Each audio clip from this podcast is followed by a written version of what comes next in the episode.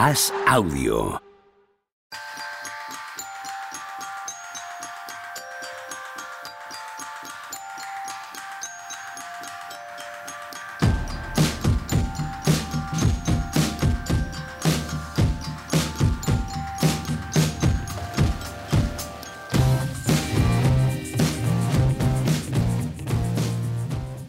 ¿Hay mucho que hacer hoy o qué? Hoy es lunes 1 de mayo del año 2023 y estoy aquí apurando a esta gente para empezar a grabar porque hay una sensación de relajación en la sala. ¿Qué tal, Tony Vidal? ¿Cómo estamos? Bien, bien, estamos. De momento aguantamos bien. Mira, ¿veis? Qué, qué voz de relajado, qué voz de pasota y tal. A ver el otro. Juanma, ¿qué tal? ¿Cómo estás? Hola. ¿Ves? La alegría hecha persona. Ha entrado Sí, aquí sí. y Sí, arrasando en felicidad. Joder. A tope. ¿Qué te pasa, Antonio? Ya has dormido, ¿no? Si no había partidos por la noche. Voy con horario cambiado y al final a las 4 de la mañana me estaba dando vueltas por ahí. O sea que. Estabas viendo el hockey, como yo, ¿no? Sí, sí, justo, justo eso. justo eso. Vaya noche, vaya noche en el hockey, muchachos. Qué barbaridad. Ya, ya te he leído. Buah. Además es que eh, lo han hecho muy bien claro, al ser la ESPN y la TNT, las mismas cadenas que tienen los derechos de hockey que de NBA, pusieron los dos partidos eh, claves después de la NBA, para que fuese todo el tirón, todo el seguido. Y ha sido todo. ha sido pues, un día muy, muy glo- glorioso.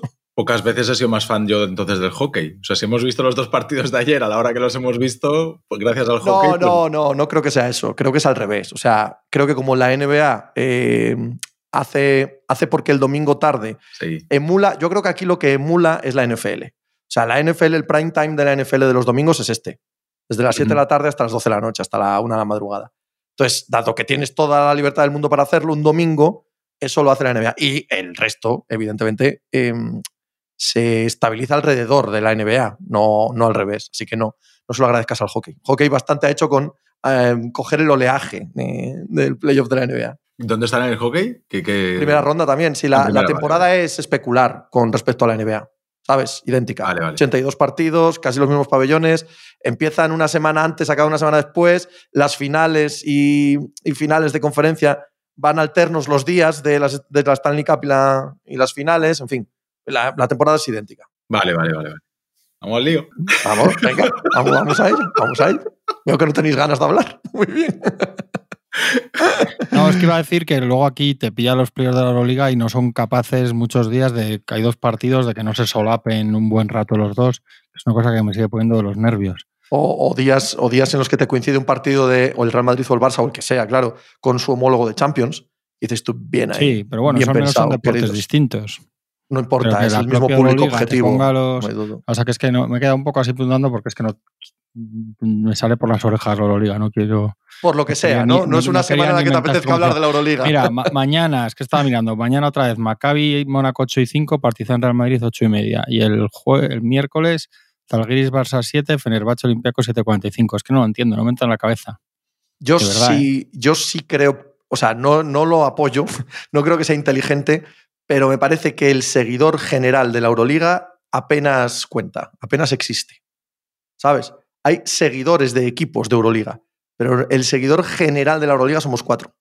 Mm, Somos no sé, cuatro. ¿eh? Yo creo que sí. O sea, el que se asocia a Dazón para ver la Euroliga es, son cuatro personas.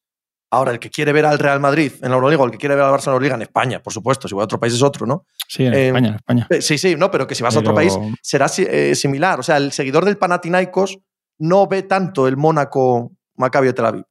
No sigue tanto la competición en genérico. En ese sentido se parece al béisbol. Mm, No lo sé. Hombre, en general sí, pero yo creo que sí que hay suficiente gente. Aparte que es la única forma que tienes de que la gente, como va- a- si ya no lo hace, menos lo va a hacer, quiero decir. Sí, sí, yo no los. No, no- estoy aplaudiendo, Tampoco cuesta entiéndeme. Yo- yo- quiero decir que lo, lo explico porque, por ejemplo, el Real Madrid prefiere jugar a las ocho y media y el público del Real Madrid prefiere que juegue a las ocho y media y si a la vez hay otro partido de Euroliga, como si no. Le da Ya, un poco ya. más igual, ¿sabes? No va, no va a jugar ni a las seis y media ni a las diez de la noche porque el público del Madrid en la Euroliga no va a cambiar de hábito porque juegue un Mónaco Maccabi a, la vez. Esa es la explicación que doy. No digo que tengan razón. Ya, no sé, me pone muy nervioso. Sí, sí, no la, Euroliga, la. Euroliga esta semana te ha puesto muy nervioso en Sí, general. en ¿no? general, sí, sí. No, no es lo peor que ha hecho esta semana la Euroliga, pero, pero de verdad que me parece ridículo, pero, pero bueno, pues es que pasa todos los años. Pues nada, será así, debe ser lo que dices tú, ¿eh? pero vamos, tampoco te gusta tanto poner uno a las 7 y otro, uno a las 7 y media y otro a las 9, por lo menos el 80% de los partidos no sean a la vez.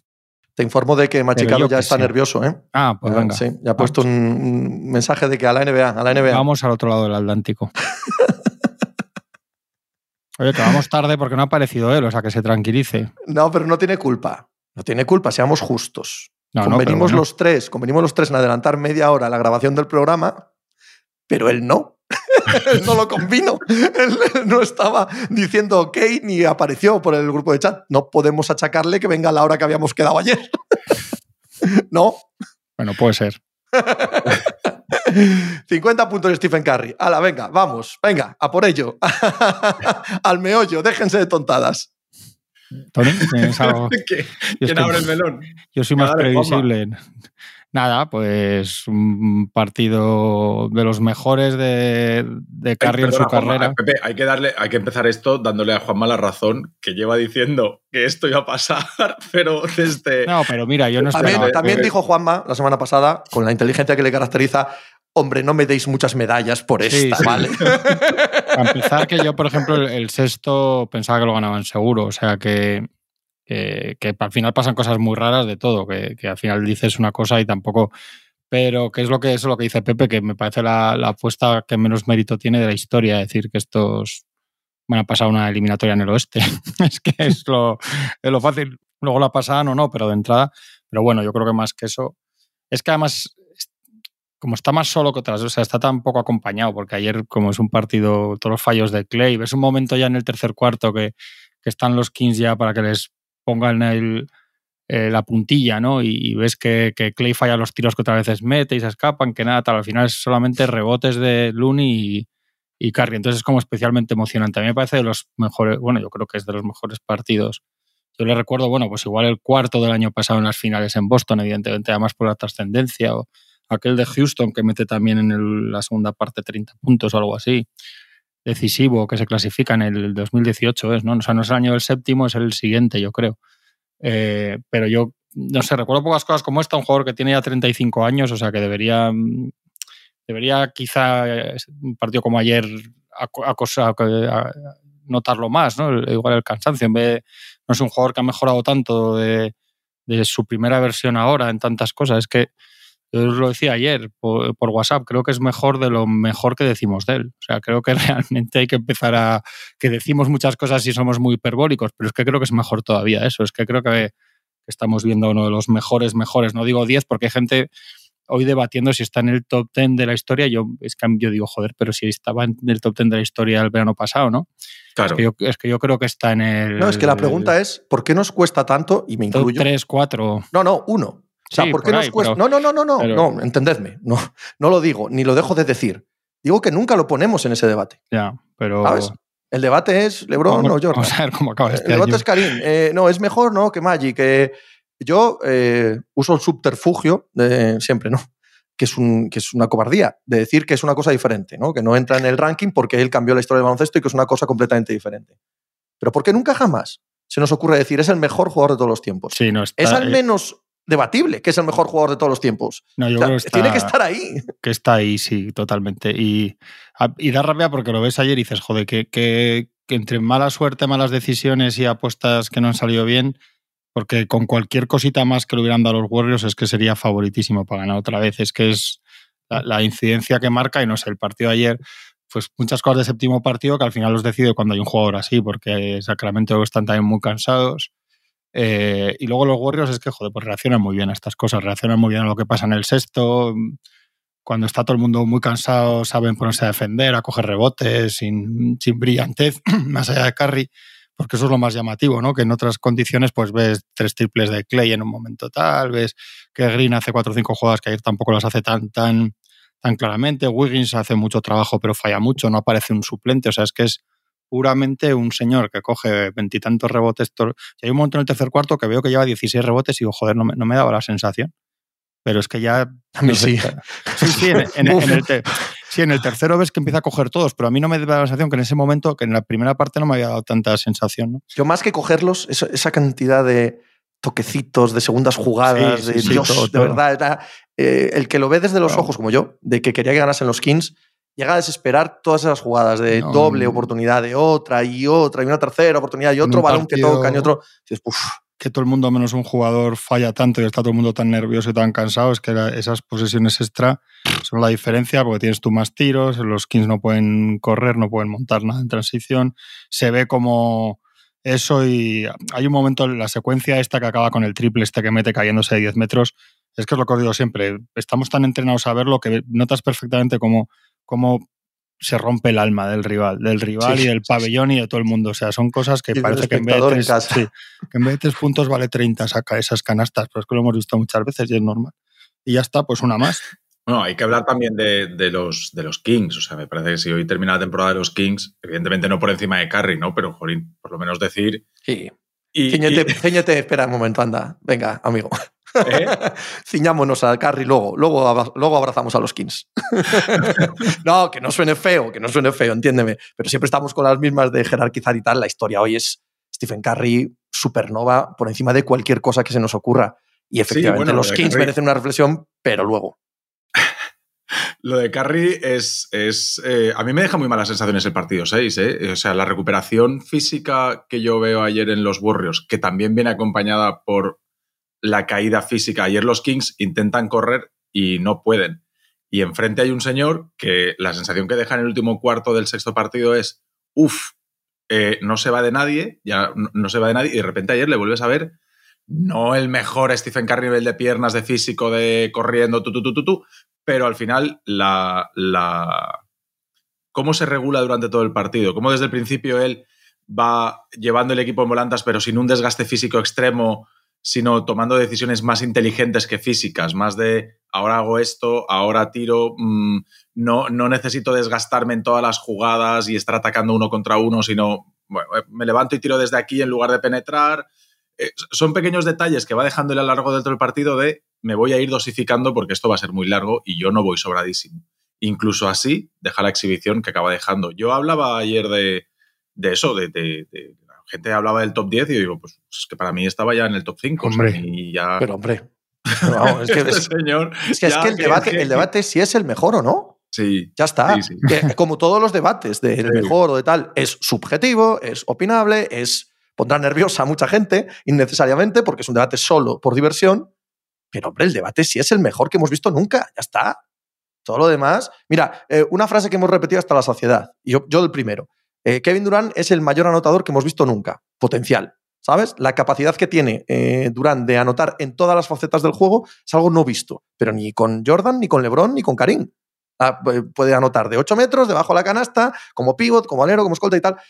Lo que, lo que hace Curry con sus características y sus capacidades es más que la capacidad que pueda tener Durant. O sea, él puede anotar en todas las circunstancias de un partido, en cualquier esquina y con cualquier defensor, sea la calidad o el número de los defensores, el que sea. Pueden estar tres tíos con él, que la siga anotando desde cualquier lado, cayendo como cae. No hemos visto a nadie en la historia del baloncesto hacer esto. Es así.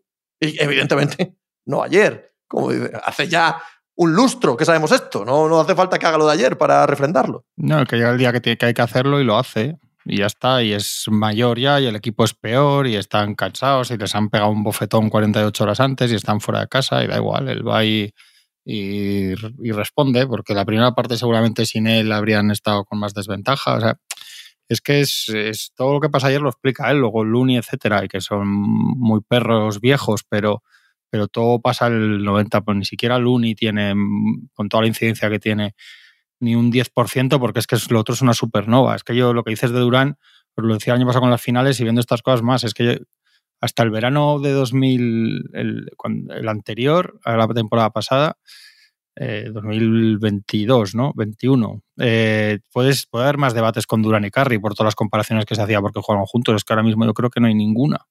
O sea, yo creo que nadie, o casi nadie te dirá que, que, es mejor Durant que Curry. Es que me entiendo, entiendo que ni el propio Kevin Se puede decir, claro, se puede decir que potencialmente es mejor, que es mejor haciendo no sé qué cosas, tal, que tiene, pero yo creo que, que, nadie ahora mismo, sin, no es quitarle nada al otro, bueno, pues que no está haciendo, es verdad que, cada uno elige lo que elige en su carrera y hace lo que hace, pero, pero ahora en 2023, siendo los dos mayores, no sé, igual ahora hace igual ahora se carga los Nuggets con cuatro partidos de fantasía porque puede pasar, pero, pero esta incidencia en el juego, porque Durán ahora lo ves y mete canastas, canastas, que, es, que, no, que, no, que no digo que sea poco, ¿eh? que vídamelo para los Lakers, pero, pero esto que vemos ayer, así que realmente te emociona verlo, hace más que no se lo vemos a, Durán y, es un buen momento para saberlo porque, porque lo, va, lo va a necesitar su equipo. Sin hacer de menos a Kevin Durán. No, no, no, nada, nada. cuando, cuando, cuando se compara con el patrón oro de la, de la genialidad, pues, pero, pues todo el mundo sale perdiendo. Sí, lo digo porque es verdad que había cuando están juntos y justo hay una legítima sensación de que, de que el bueno ahí de verdad más. No, el bueno son los dos, quiero decir, el, el verdaderamente así es, es Durán, ¿no?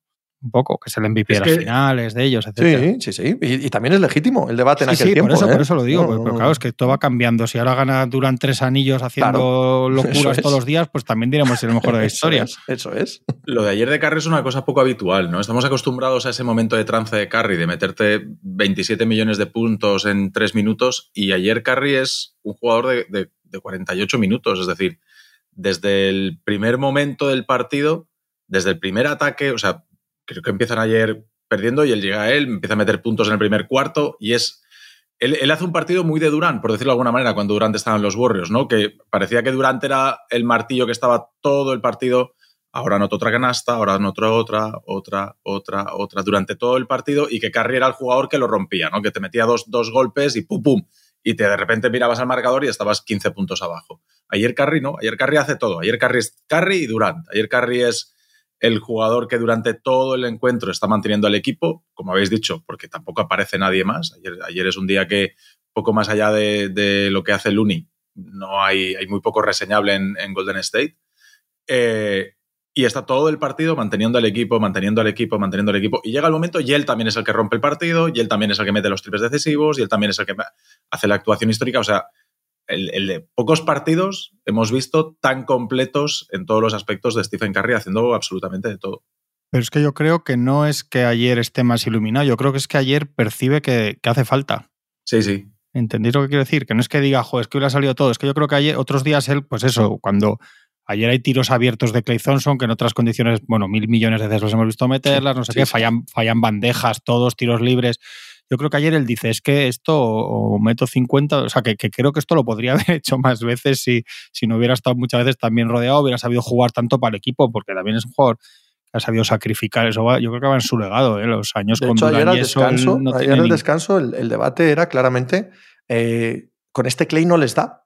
Claro. Estaba viéndolo en la ESPN y el, el, debate del descanso era ese. Eh, es verdad que el debate de la ESPN del descanso suele ser bastante bastante histriónico y histérico, eh, pero en redes sociales también lo noté y yo desde luego lo pensaba. Yo, yo, pensaba, yo, Clay, vamos, también pensaba que no íbamos a ver la segunda parte de Clay Thompson como la primera, eso lo tenía también muy claro, pero pensaba, no les va a dar, no les va a dar, es imposible que tal y como estén jugando, o aparecen en la segunda mitad otros, o con Carry solo no les va a dar. Y sí, sí que les dio. Sí que les dio. Y, y enfrente no había un equipo cualquiera. Y no me remito a, la temporada regular. Me remito a estas mismas series. O sea, les han llevado al séptimo en Sacramento por algo, ¿vale? No es casualidad. No es un equipo que de repente ayer se deshace. Sí, claro que está cansado, claro que no tiene su mejor partido. Bueno, es entendible de todo punto, pero tiene mucho que ver con la desesperación, lo que decía antes Juanma, el hecho de que te martillen una y otra vez esos segundos rebotes, esas canastas de carry, esa, es que eso es, eso es intraducible a, a, puntos eh, tanto como a, em, espiritualmente como te afecta, tío. Es que les veías atacar el siguiente ataque completamente diferente después de cada mazazo. Sí, sí, sí. Pero yo eso es lo que os digo de Carry, es eso, que yo creo que si hubiera hecho falta 60, mete 60 y 65, 65. Da esa sensación. Y yo creo que eso que lo pensamos nosotros lo piensa el rival, lo piensa todo el mundo, lo piensa Mike Brown, que ha estado entrenándole hasta el año pasado. Yo creo que, es, que estos partidos, los equipos están muy cansados, están muy hartos de jugar uno contra otro, empiezan a o sea, por eso vemos tal cambio de ajustes que parece que en el sexto, bueno, lo mismo que en el sexto funciona, ayer no. La misma cosa de quitar al defensor de carry para tener tiradores. Ayer la gente está diciendo, vuelve a poner a, Davion Mitchell. Bueno, si es que eso es lo que le ha funcionado en el sexto, que decir, era, es una cuestión más de que los.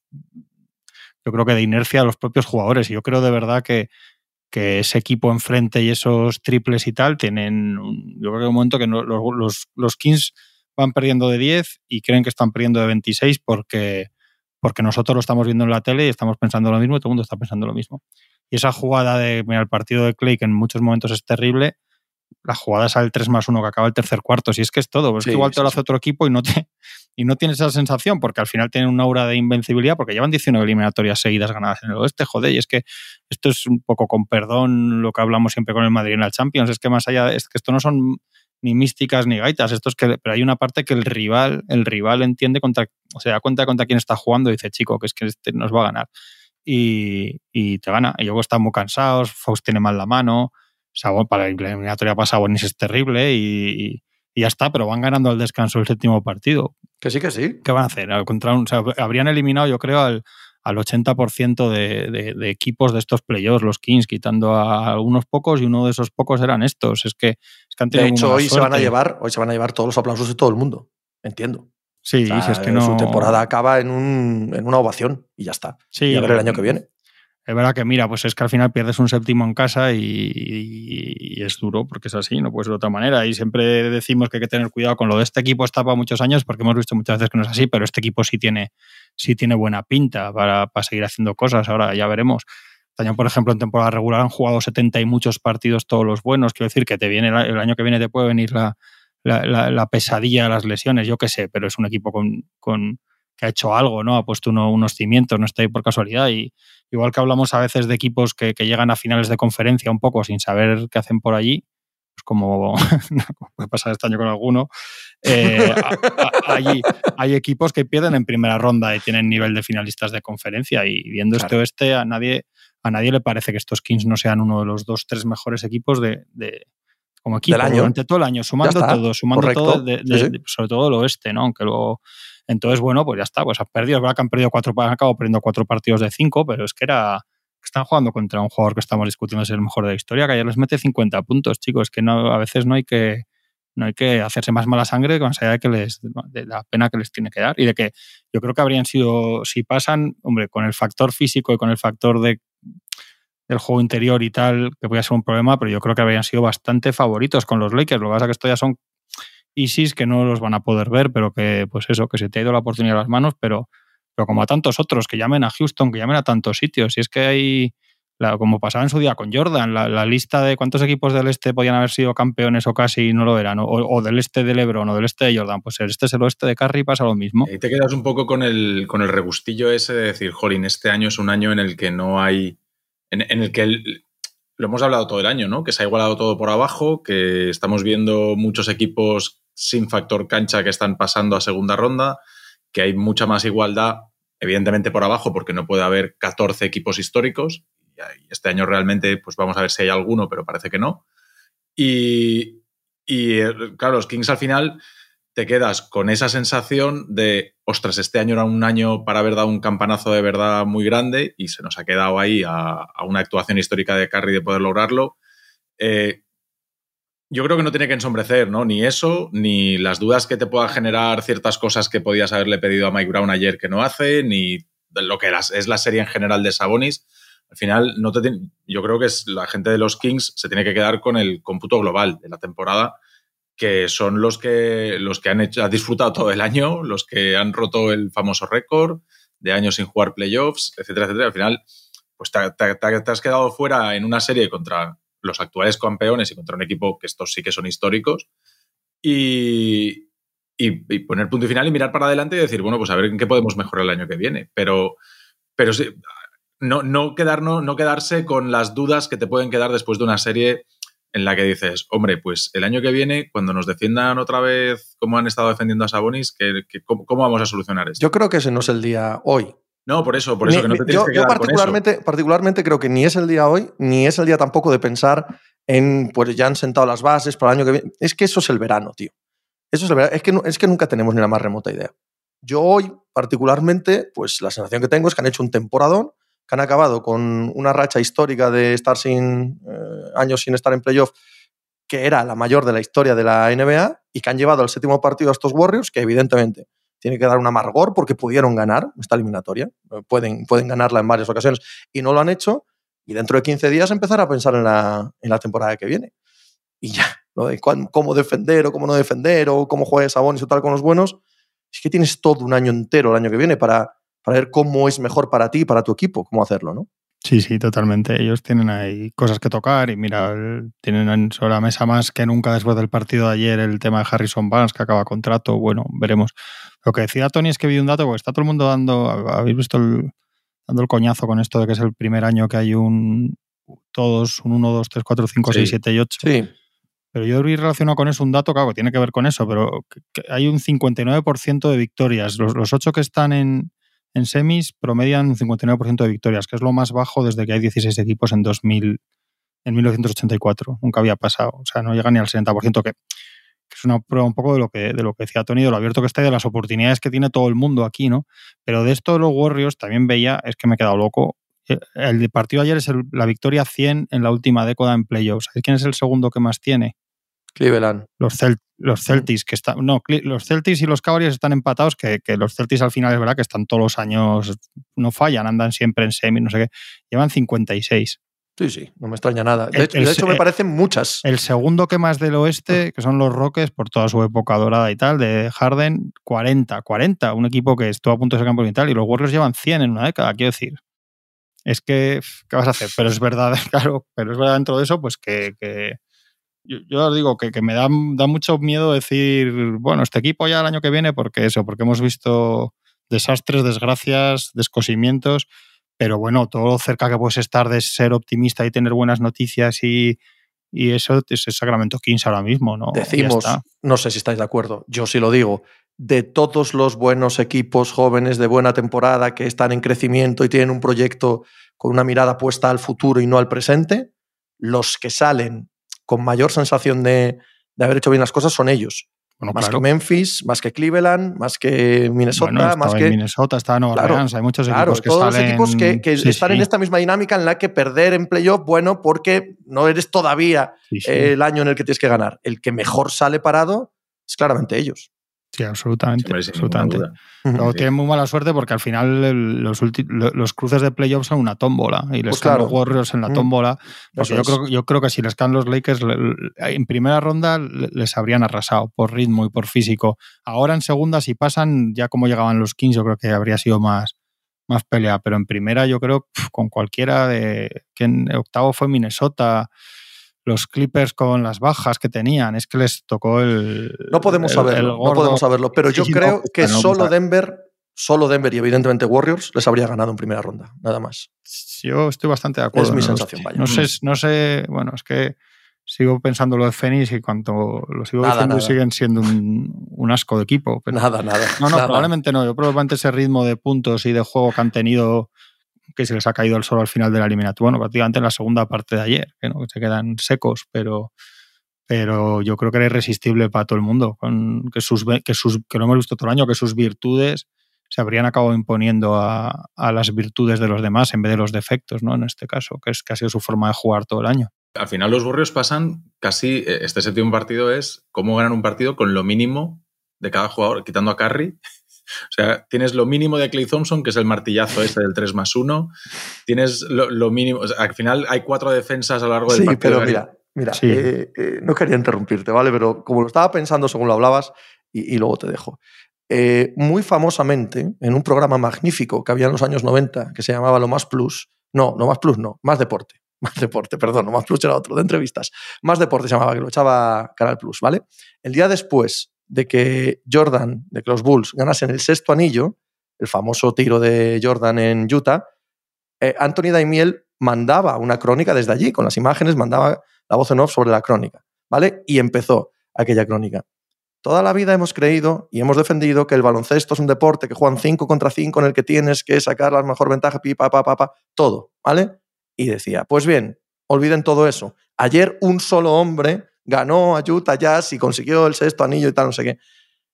Es que salirnos de que ayer Stephen Curry gana este partido, que creo que es exactamente lo mismo, la misma reflexión. Eh, no es que sea lo mínimo o lo máximo, es, es, que ayer era imparable Curry, es que hubiera ganado cualquiera. Sí, sí, por eso digo que es que, lo que, que, no, que al final con, con tres defensas de, Gary Payton, con los rebotes de este, con dos tiros de, con dos triples de Clay. O sea, es que los demás no aporta casi nadie más. Yo creo que también hay que hablar bien de Kerr. ¿eh? Yo creo que también es, hoy es día también de, de decir que, que Kerr al final acaba llevando la eliminatoria donde le dé la gana, eh, consigue, hace, no, no olvidemos, Draymond Green lo suspenden un partido, el partido 3, el 4 y el 5, no, el 5 y el 6 viene del banquillo eh, y ayer, ayer Steve Kerr dice, no, no, ya está bien de hacer experimentos, ya dejémonos de tonterías, ya está bien de jugar con uno grande, vamos a jugar con dos grandes, que la eliminatoria donde se está decidiendo es en los tableros y al final, evidentemente, que el partido lo gana Curry, pero el dominio reboteador es el que le da a Curry todos esos tiros que, que Warriors necesita para llevarse el partido. Y para mí ayer Kerr por, por, no seguir dándole vueltas a lo de Curry, que es obvio que el partido es, suyo, eh, a mí me parece que ayer eh, Steve Kerr también es un, protagonista de la noche, ¿eh? porque consigue llevarse la eliminatoria donde él quiere y hacer que, que, se resuelva. O sea, él se da cuenta dónde se está decidiendo la eliminatoria y ahí es donde también domina el equipo, aunque, aunque no sea a través de Curry. Hombre, ellos sí defienden, ¿eh? Wiggins y Green, que no están tan bien en ataque, pero partido defensivo de los Warriors es bueno, sobre todo reaccionando a lo que a la pésima sensación que había 48 horas antes.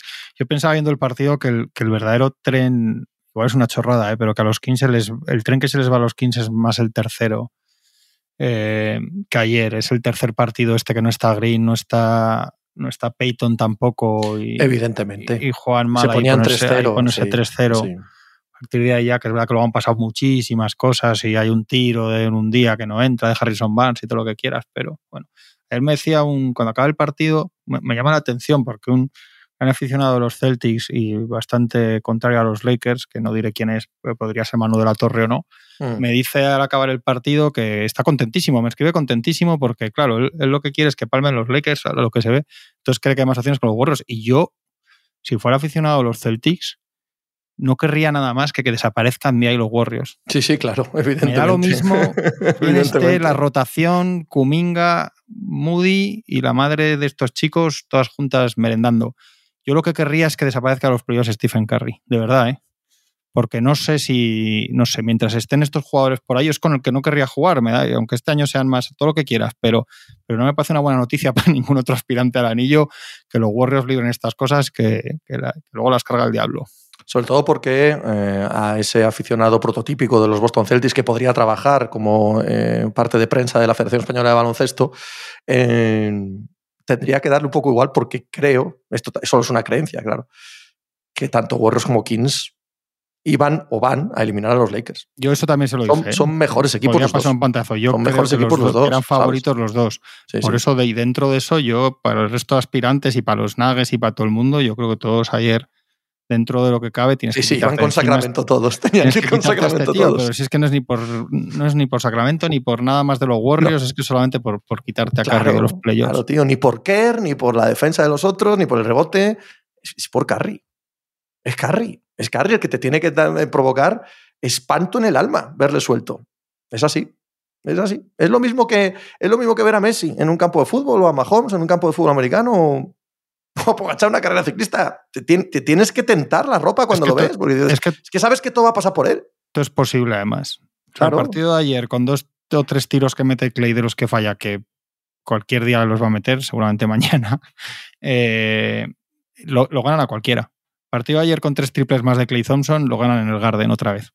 Es que es así.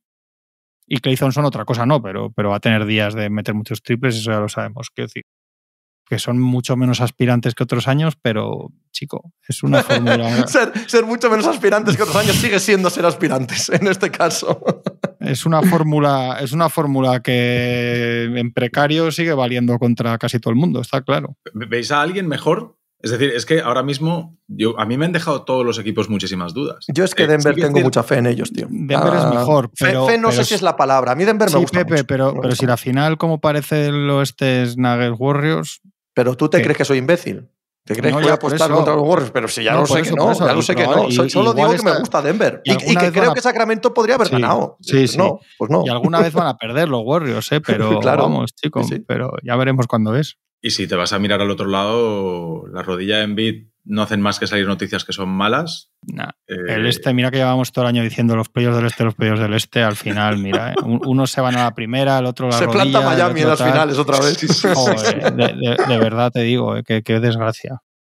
Vamos con los demás, vamos con Claro, no, si queréis rematamos eh, por, por, cerrar esta parte. Si, ¿Cuántas opciones le veis a los Lakers de poder meter mano a los Warriors? Yo más de las que pensaba hace 15 días. A mí los Lakers me parece que salen reforzados de, del enfrentamiento contra Memphis y, a Warriors, fíjate lo que han necesitado, 50 puntos en un, en un séptimo partido para eliminar a Sacramento, siendo Sacramento lo que es, ¿eh? Pero pero yo creo que hay unos Lakers que, o sea, de repente ha aparecido un señor que se llama Anthony Davis, que mientras esté sano, y de momento lo está, es un jugador con mucho impacto en la pista, y han aparecido secundarios y han aparecido... O sea, a mí los Lakers me parece que, que son un equipo que no, no son los Lakers que llevamos habiendo todo el año. Y lo dijimos desde que pasó lo del cierre de mercado y he llegado aquí con el cierre. No, y la clave, la clave es, la clave es el, el Davis sano. O sea, Davis sano y con continuidad. Mm, Davis sano con continuidad hace que la ventaja de ayer de los Warriors, no la de Curry, la otra, ¿vale? La defensa, el interior y tal, esa ventaja ya no la vayan a tener en esta serie. Porque David, Anthony Davis con continuidad y el resto de la plantilla que tiene alrededor, por supuesto, hace que la presencia interior, la defensa interior de los Lakers sea élite absoluta en la liga. Tienen, tienen, desde que fue Davis a los Lakers, que han pasado muchas cosas y ausencias de uno, o sea, que no son datos que a mí no me suelen gustar mucho porque cada partido de temporada regular tiene unas circunstancias, pero han ganado mucho más que han perdido los, los Lakers a, los Warriors y, muchas veces les han dado bastante guerra en momentos incluso que estaban mal y los Warriors bien. Yo creo que tienen su cosa para mezclar bien con ellos. Y creo, evidentemente, esto es una perogrullada, pero creo que el partido de mañana con los Warriors mucho más cansados sería importantísimo para los Lakers. Yo creo que, que, no, que no aprovechar eso mañana en el primer partido eh, sería una puñalada, pero creo que tiene una gran oportunidad. Yo creo que tienen, yo creo que no están fuera, ¿eh? yo creo que tienen sus opciones, porque además creo de verdad que los Warriors tienen más problemas, están, están cascados físicamente, yo creo que lo pueden acusar en la eliminatoria. Los Lakers físicamente ahora mismo es un equipo muy fuerte, además. Eh, les van a compensar cosas como lo del rebote, etcétera, que han dominado mucho, como decíais. Pero creo que son favoritos los Warriors, claro. Pero diría hasta 60-40 siendo optimista por los Lakers y más y serie larga, ¿eh? Yo creo que ahí sí que estamos todos de acuerdo. Esta serie es larga y se va a decidir por cosas que ahora mismo no están encima de la mesa. En el sexto, en el séptimo, matices que probablemente vayan a ir cambiando a lo largo de la serie. Sí, más 70-30, diría casi hasta 60. Si soy muy optimista, 60-40, no más para en el, 40 de los Lakers. Pero bueno, creo que tienen opciones. ¿eh? Hay muchas cosas inconsistentes que pueden determinar la, eliminatoria. La salud de Davis, evidentemente, es la primera, que es la que, con la que no puedes confiar. Cosas y el tiro exterior de los Lakers también para mí es una cosa que hay días que los Lakers te enchufan y aparece D'Angelo Russell y te mete siete triples y te, casi te gana un partido y hay días que los Lakers hacen un 3 de 22 y no hay manera de meter, y se te cierra el rival dentro de la zona y no eres capaz de meter un, punto. Entonces, me parece que por ahí, por, las cosas que son inconsistentes, que están más en el lado de los Lakers que en el de los Warriors, es por donde pasa la eliminatoria.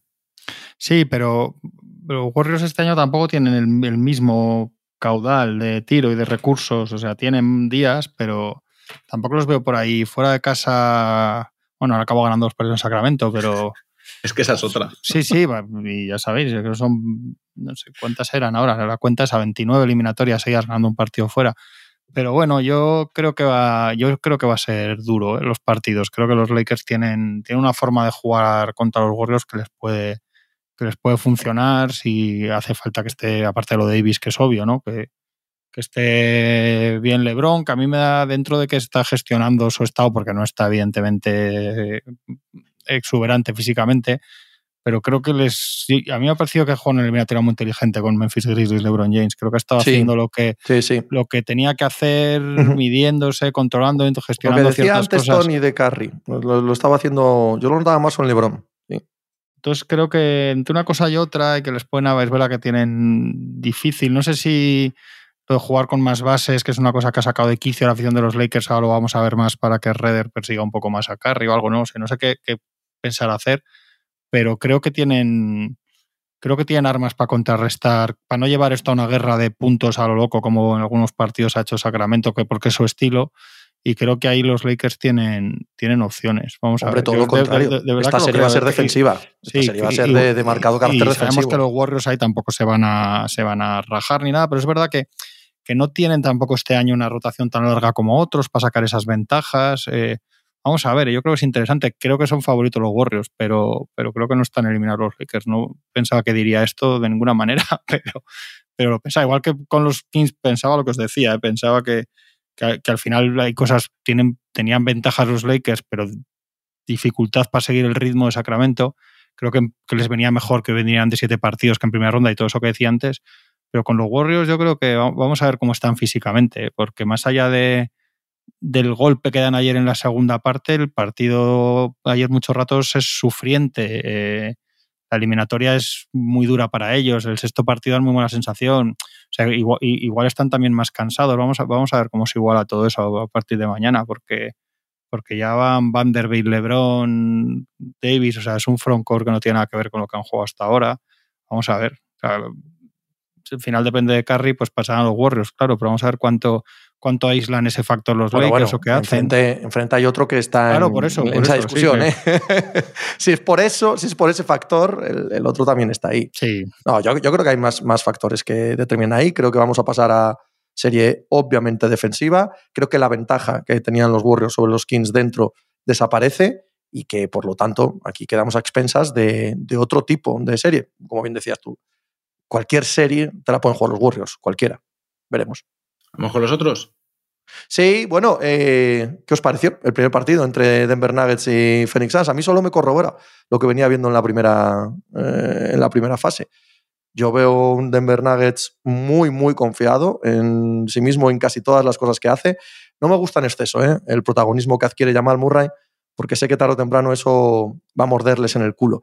Pero la sensación que me deja Phoenix es que tiene muy poquito que contrarrestar, más allá de que sus figuras en un día concreto, en dos, en tres, en cuatro, cuatro me parece mucho, puedan anotar lo que les dé la gana y a partir de ahí, vale, pues ya está, ganar sus partidos. Pero el equipo más completo, el equipo que hace más cosas, el equipo que tiene más capacidad de poner un baloncesto diferente sobre pista en casi cualquier parte del, partido son los Denver Nuggets. Es verdad que no son el mejor equipo defensivo del mundo, es verdad que necesitan eh, a veces que les salgan unas cosas que tampoco parecen muy sostenibles, pero es que enfrente veo muy poca cosa, muy, muy poca.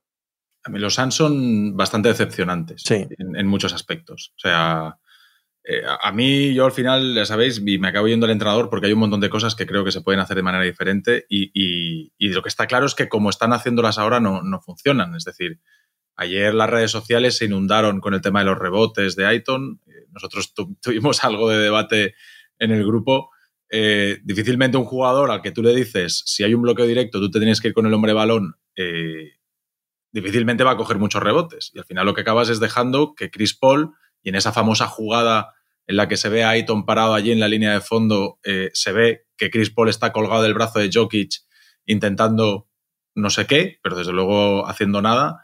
Pero aparte de eso, del dominio rebotador que ya sufren los Suns frente a los Clippers y que les cogen 17 rebotes en, uno de los últimos partidos, eh, además de eso hay muchas cosas más. Es decir, el, primer tramo sin Jokic, que es donde se rompe el partido, ¿quién nos iba a decir? Que el, el partido se rompe en los minutos en los que Jokic se sienta, juegan cinco abiertos y, el resultado es más siete a favor de. no tengo los números en mente, pero en la segunda parte tuve la misma sensación. Sí, sí. Cuando se sienta Jokic, vuelven a ganar ese rato. Y. Joder, eh, Denver ya firmaría empatar o perder por poco todos los ratos sin Jokic. Y, es que les dominaban sin Jokic. Bueno, es, terrible cómo juegan los Phoenix Suns, ¿sí? Está el tema de Chris Paul, que está en pista 30 y algo minutos, pero juega 6. O sea, Chris Paul juega los seis primeros minutos del tercer cuarto. Ya no vuelves a ver a Chris Paul en todo el partido y de hecho me parece que durante todo el resto fuera de esos seis minutos es un jugador que resta más que, más que suma. O sea, ahora mismo Chris Paul empieza a ser un problema en pista porque no está pudiendo él controlar el ritmo. Se está jugando lo que quiere Denver.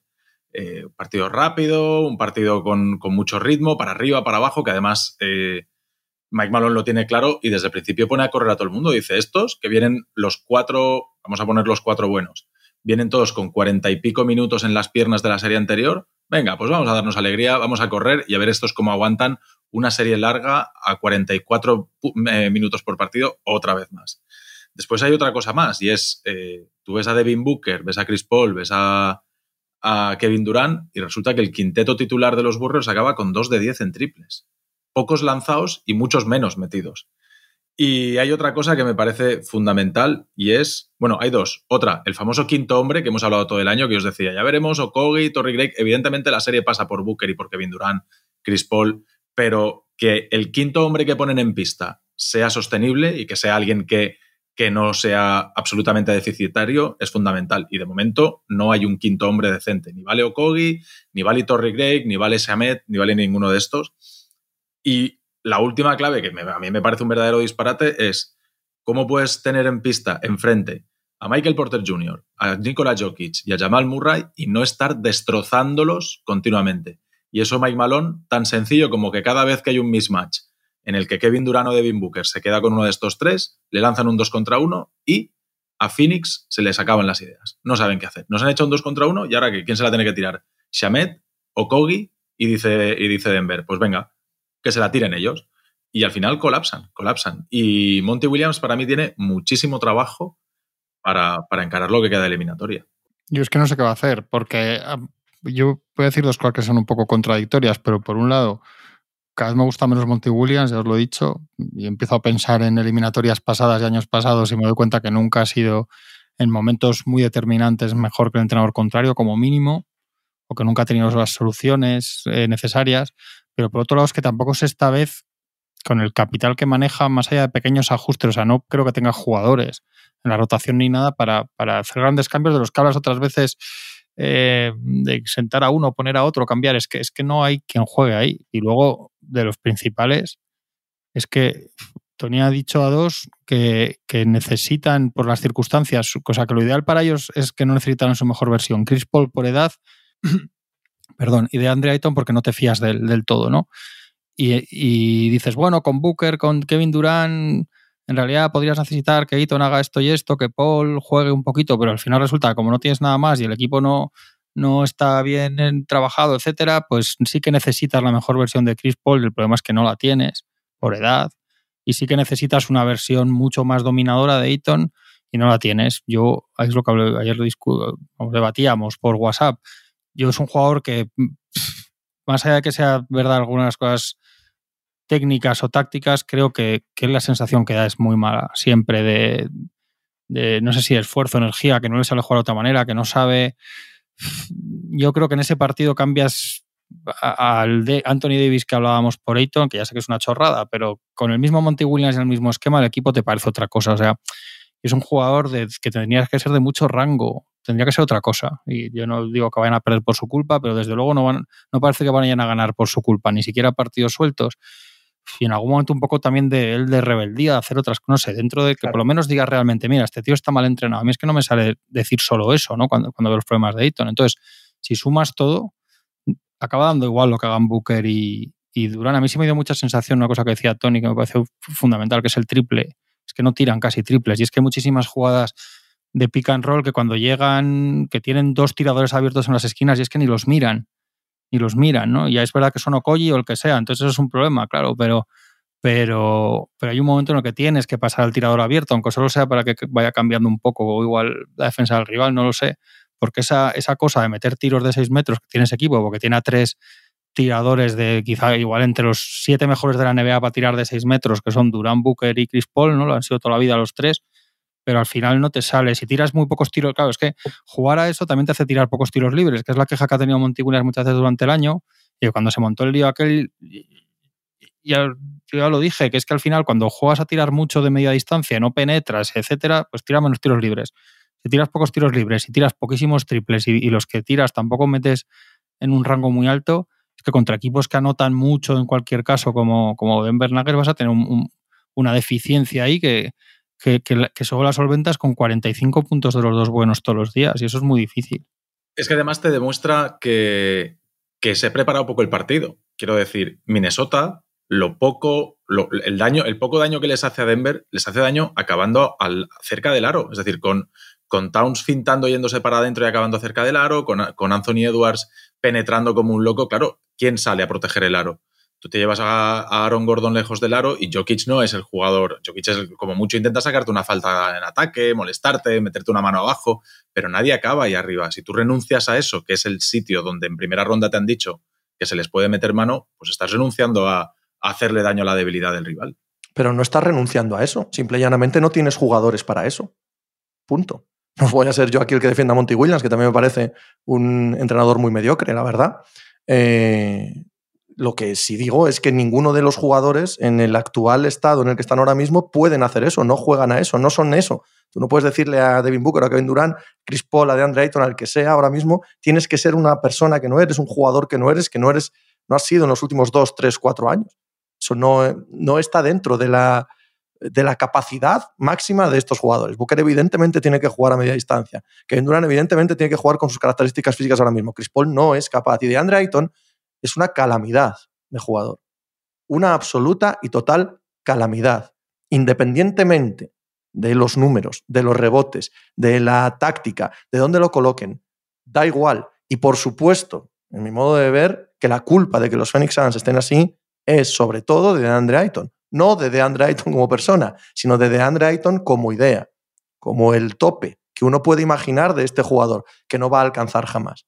Entonces es en cuanto la rotación se ha venido abajo, en cuanto tienen que jugar con cinco o seis tíos y él, uno de esos cinco o seis, ergo tiene que ser relevante, tiene que ser importante, tiene que ser más importante de lo que sería con una rotación de ocho tíos, se ven todos sus defectos. Y sus defectos pasan por no entender el juego, por no tener capacidad, como estabas diciendo ahora, Tony, de atacar dentro en la pintura, no lo ha tenido nunca y no lo va a tener, a pesar de que por cuerpo y por características debería tenerlo, no lo tiene. Y da igual que le digas que le dejes de decir su situación natural, su salida natural, es ese tirito de cuatro metros, esa pelea un poco por fuera, ese amagar en los bloqueos, ese que le pueden quitar el rebote y la tostada a poco que se peleen con él, esté donde esté en la parte del campo y llegue el rebote largo o no llegue el rebote largo. Y si los Phoenix Suns tuviesen al de Andre Ayton ideal, esta serie y este equipo sería otro diferente. Pero el que tienes al Real. Y el Real es un equipo, eh, o un jugador, perdón, eh, inmensamente mediocre, en mi opinión. Sí, yo estoy bastante de acuerdo con eso. Yo creo que, que, en algún momento se tiene que haber un jugador que no sea solo excusas entre comillas o argumentos, ¿no? Lo veo acabando en un equipo de medio pelo haciendo 22-14 todos los días consumiendo su vida y el que le gustara diciendo mira qué bien Ayton, pero no le veo para esto. Es que cuando juega contra quintetos pequeños, porque son pequeños, cuando juega contra grandes tampoco no sé, no sé para qué te es útil. Tampoco le veo que pase como lo que hace el Uni, joder, que tiene un instinto para pasar rápido la bola a las esquinas al otro. Es que no, es que no le veo al hombre nada. No sé, le, veo ahí apagado y luego pone pivo suplente. Yo creo que, empezará ya el segundo partido a, jugar con Durán de pivo muchos minutos. Seguro, y, seguro. y todos abiertos y que sea lo que Dios quiera, porque porque con este Eaton y metiendo a Landale y a, y a ahí a los otros minutos es que eso no, no, está yendo a ningún lado. No sé. Yo todo lo malo que parecía contra un equipo limitadísimo en primeras rondas, que hemos visto lo mismo, pero contra un equipo bueno, claro, y no, y no les vale, y no les vale un equipo que, a Chris Paul le queda una bala, o sea, que, que no sabe que, si pierden así va a haber debate con Ayton este verano, están a, a, ver qué hacen, pero yo estoy en lo de Ayton estoy bastante con, ya sé que Tony ahí le, no, a mí no se me pasa por la cabeza comparar a Ayton con Anthony Davis. ¿eh? No, no, no. no, no, no, por Dios. No, eso. nadie está hablando de eso. No, no, pero he dicho, pero he dicho que era una, he dicho que era una tontería, ¿eh? pero era para que se entendiera que, o sea, quiero decir, y, es que estoy hablando con Pepe, le ponía el mismo ejemplo. Y si, y si en vez de Davis es el Oladipo del 95, pues ganas el anillo con el mismo equipo. O sea, pero lo que te quiero decir es que hay un momento que, que más allá de jugadores o de tal, el, el propio Looney, tío, que, que, gana 8 millones en vez de 33 como este, como otros que ganan mucho y no se lo merecen, lo plantas ayer, eh, lo pones y seguramente pierdan con los Nuggets, pero seguro que cuando coge no. la... No sé. Ya, no. Pero, no lo sé, no lo sé. Yo veo jugar a, Luni y es otra cosa completamente diferente, tío. No de... Y lo malo es que eso lo que os decía, que, que, lo necesitan, que no es que digas, bueno, es que va todo tan bien que con que Ayton haga dos ratitos, no, es que lo necesitan. Y necesitan a Chris Paul y tampoco está por, por otras razones. Y, y, y, es que se quedan en nada. Empiezas a quitarle cosas al equipo, capas y capas no tienen un entrenador brillante, no tienen rotación, no tienen soluciones distintas porque los jugadores de banquillo son muy mediocres. eh, Paul es viejo, Ayton es no sé qué, qué le pasa. Es que Malo. que- Bueno, ¿Qué yo, soy el enfermito que se ha visto los 17 rebotes que les cogen los Clippers y los 16 rebotes que les cogen los, los Suns. los- me los he visto como tres o cuatro veces, toda la serie. Y yo hago responsable de los 33 rebotes que les cogen en ataque en dos partidos. La culpa de Ayton, que no estoy diciendo ni que sea Anthony Davis ni que sea perfecto, evidentemente tiene cosas a mejorar, pero si tu entrenador te dice que tú has de estar en todas las jugadas con el tío que tira canasta y eso el rival lo sabe y dice, ah, sí, pues tú vente conmigo a la línea de tres, que yo voy a tirar un mal tiro de Pero tres. esos son, son dos debates, de son dos paralelos. Son dos debates paralelos que no tienen por qué ser mentira ninguno de los dos. Y que no estamos hablando de que el número concreto de rebotes que te cogen o dejan de coger es lo que hace que de, de Andre Ayton dé la sensación que da en pista. También te digo, también te digo que cualquier pivot que sabe de qué va esto y tiene la autoridad, le dice a su entrenador, no voy a hacer esto. Y yo me voy a coger el rebote. No, Porque hemos jugado todos en equipos y cuando te ponen en una peleas- situación en la que no lo puedes hacer bien, tú mismo te revelas. Tú mismo te revelas. Tú no le dices a Kevin Durant qué hace o qué no hace en pista. No eres capaz. Porque por mucho que le digas vete para adentro, vete para adentro, va dos veces. Luego empieza a tirar de cinco metros todo el rato.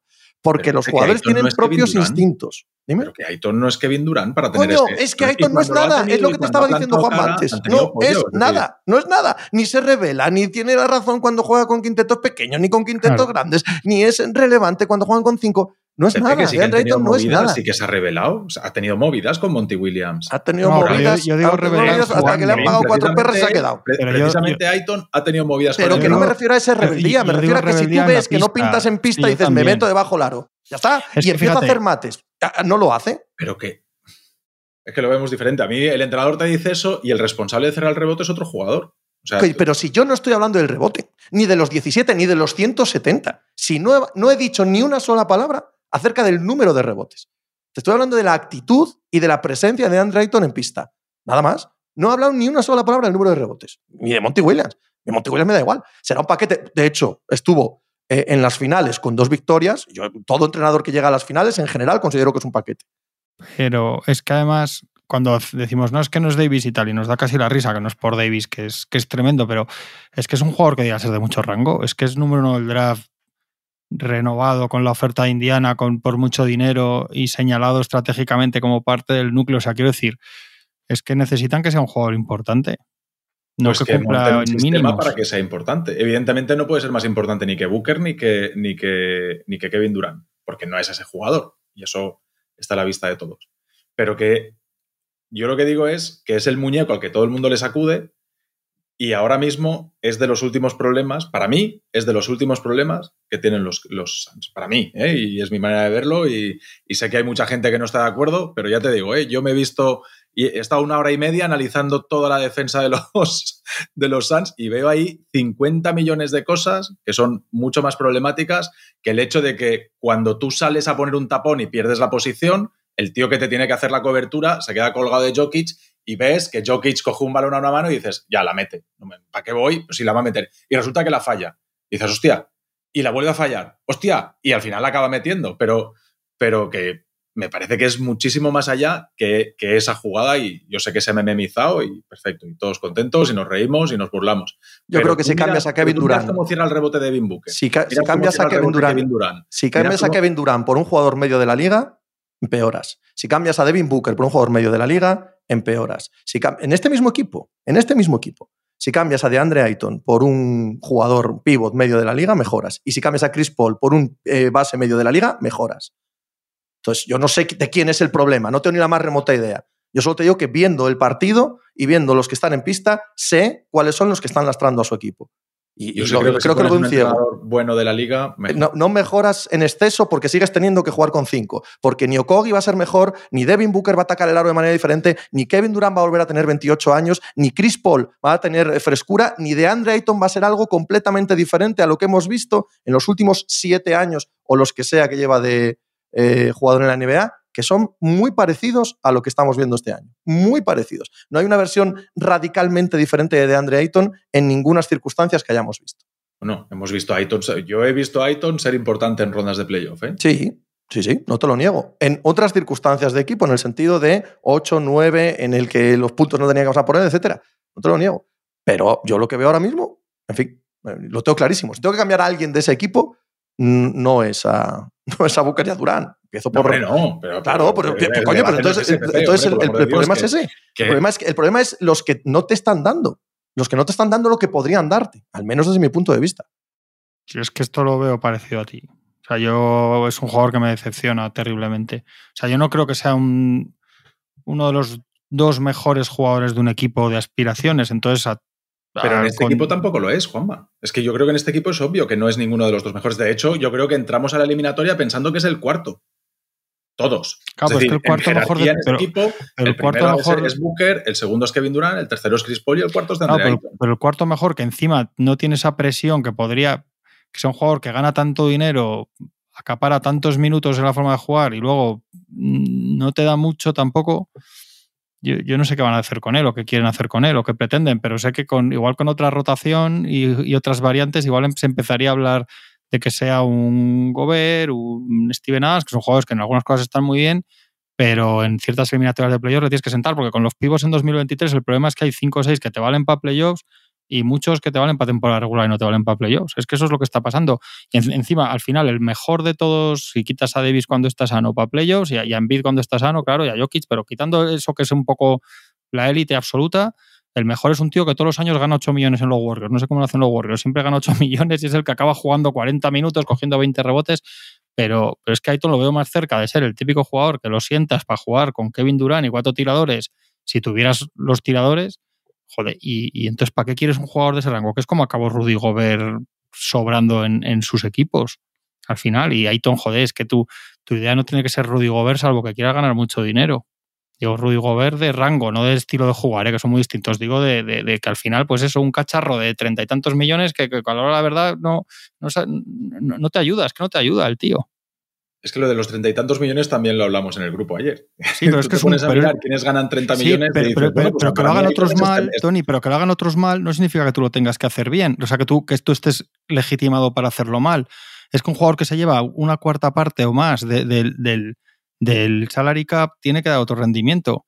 Porque claro, al final, los últimos campeones dices, los Warriors con un, con un pivo de 8 millones, los, los Lakers con dos pivos de contrato mínimo y Davis, que eran Howard y Yavale Magui al año siguiente, ¿quién gana? Milwaukee. bueno, pero, los Bucks a mí me, parece que es ser injusto, ¿no? O sea, es decir, has dicho Davis. ¿eh? O sea, les hablamos de, de, Looney y me parece que es la excepción que confirma la regla. Hay pocos sí, jugadores. Pero son los equipos que ganan el anillo, los de los pivos de treinta y tantos. Sí, hombre, pero porque tienes a los otros también, ¿eh? O sea. sí, pero porque, pero, porque te pero es que estos tienen a los otros. Pero porque te has gastado otras cosas. Es que a mí a 7 millones de dólares al año sí quiero a Ayton y treinta y tantos en otro sitio, que es lo que, es lo que hicieron los Lakers, lo que hacían los Bucks con, con Brook López, lo que, lo que hacen los, los Warriors con Looney. Los de los pivos de y tantos millones, los únicos que de verdad tal son, son Jokic y, y Embiid y tampoco ha ganado ninguno todavía. Y ahora Davis que juega en ese puesto, pero que es otra cosa, claro, pero, pero al final entonces es que yo, yo por, por 10, 12 millones al año igual sí te lo cojo a Ayton, pero con, con un tercio y pico del, del, del salary cap no, porque al final tienes que hacer un equipo campeón. Entonces, que, que, los, que, los Wizards lo hayan hecho mal con, con Porzingis, yo no creo que sea tu ejemplo para decir, eh, colega, que aquí todos lo hacemos mal. No, coño, es que tú quieres ser campeón de NBA. Bueno, está Porzingis con 33, Wiggins con 33, McCollum con 33. Wiggins, Wiggins, Wiggins el año pasado es el año Tony Wiggins el año pasado es campeón de la NBA, dejándose los huevos, persiguiendo a Jason Tatum por la pista y metiendo 25 puntos el día que hacía falta. Que no digo que sea, que sea una superestrella, pero por lo menos ese día dices, ole por este tío. Yo todavía no he visto un partido así de, partidos así de, de Eaton, de verdad, de esa incidencia, y, y, Wiggins ha sido el segundo mejor de un campeón en unas finales. O sea, que, que, hasta, que hasta ahí puedes discutir, ¿eh? Vamos, a mí ahora me das mañana para los Lakers, hay todo una Wiggins para jugar con LeBron y con Davis y te cojo, y te cojo a Wiggins. Pero Wiggins hasta que llega a los Warriors no vale para nadie, ¿eh? Y qué casualidad que cuando lo pones en los Warriors como cuarta estrella cobrando 30 millones sí que vale. Pues ahí, sí que, ahí, sí que, nos vale. Y ahí aparece el mejor Wiggins, cuando le pones un entrenador y un equipo en el que le, le sacan lo pues mejor. Pues que ya veremos en el. Oye, igual dentro de cinco años vienes y nos dices, eh, mira Dayton. Pero no, no, que Anthony Davis no va a ser en la vida. O sea, eso yo. No, que, ya, que no, no, Anthony Probablemente ni Wiggins. no, no, que no digo Anthony Davis. Lo que digo es que si tú miras los equipos campeones, es que porque se equivoquen muchos equipos con la pasta, que ahora lo hacen todos, pero pero al final tienes que, equilibrar de alguna manera. Es que se lleva mucho dinero. Es que igual no tienes esos suplentes que decimos que no tienes porque se lleva 33 millones. Ayton, si Ayton se lleva 10, tienes 23 millones para gastarte en otra cosa. bueno, pero ciertamente el Ayton de 10 no existe. O sea, Eso no existe. O sea, Ayton vale esto porque Ah, se no, lo van no, a sí, pagar sí, en sí, otro lado. total, Por lo tanto, total. la elección es. Ayton o no Ayton. Sí, sí, No- sí, claro. No, no hay más. Pero claro, mi elección ahora mismo, hoy, ahora, después de haber visto el partido del sábado, pues, y de varios partidos ya, mucho, porque claro, esto es un sedimento que se va haciendo ahí en el cerebro, es que yo no, no dependo de Ayton. No, no, no soy capaz. No soy capaz de depender de Ayton. Y en otras circunstancias, en otros equipos más profundos y un equipo más eh, capacitado para hacer mil cosas, pues probablemente sí, pero justo en estos Phoenix Suns, que es que son cinco tíos clavados, tener en pista a Ayton y a Chris Paul, bueno, pues es la sensación que me da, que es un equipo empequeñecido cuando cualquier equipo con Booker y Kevin Durant debería ser un candidato obvio al anillo. Y para mí ahora mismo no lo son. No lo son. En fin, que nos hemos alargado un montón. Habrá que ir a hacer cosas, ¿no? Eso. Sí, Eh, hala, chicos, un abrazo. un abrazo. Chao.